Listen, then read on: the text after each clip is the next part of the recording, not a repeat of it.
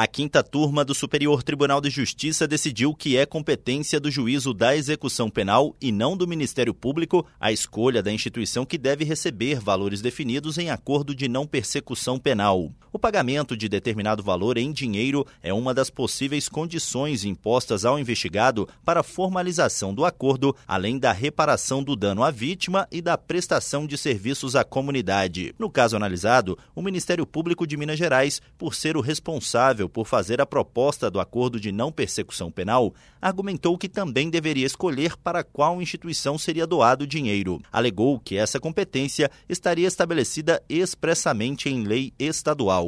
O colegiado da quinta turma do STJ negou o provimento ao recurso.